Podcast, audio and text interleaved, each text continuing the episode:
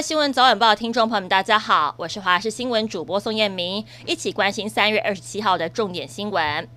因为疫情不能出国，就有航空公司举办类出国的活动，不仅能搭飞机飞到日本爱媛县上空绕一圈，用高空俯瞰日本的美景跟名胜古迹，全程还有专人导览解说。全机一百八十四个座位，可说是一开卖就抢光了。今天一大早七点多，民众陆续办理报到手续，甚至还有人提着行李箱要体验一下出国的感觉。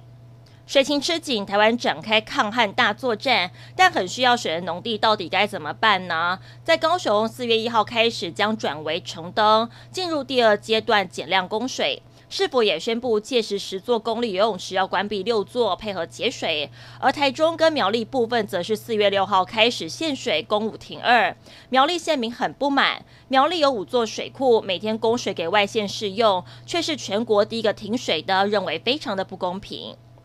台中市清水区今天凌晨有一栋透天住宅突然发生了火警，民众表示大约凌晨三点多左右发现有浓烟冒出来，接又听到疑似爆裂的声音，赶紧报案。但是住在二楼的七十多岁妇人跟四十多岁儿子不幸丧生。根据了解，这名四十多岁的杨姓男子担任保全，跟妈妈才刚搬来不久，没有想到母子俩却同时葬身火窟。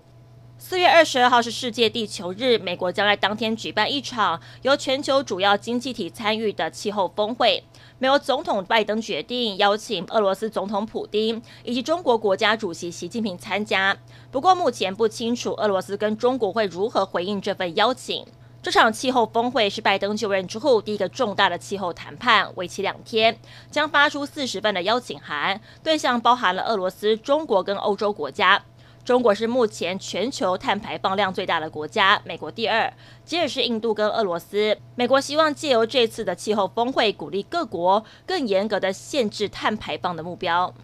关心天气，今天、明天两天，全台都是多云到晴、晴朗的好天气。不过，在东半部地区还有午后北部山区会有零星的短暂阵雨，但降雨的时间跟雨势都不会太大太久。未来这一周，全台都是类似的天气形态，而中南部不会有显著的降水，让水情持续的吃紧。在温度方面，今明两天北部高温可以来到二十八到二十九度，下周一到周四回暖更明显，高温逼近近三十度。中南部温暖偏热，高温上台三十二度。另外要注意的是，气象局针对了西半部地区，还有金门马祖发布了浓雾特报，容易有局部雾或是低云影响能见度。马祖已经出现能见度不足两百公尺的现象，请这些地区的听众朋友要特别注意。以上是这节新闻内容，非常感谢您的收听，我们再会。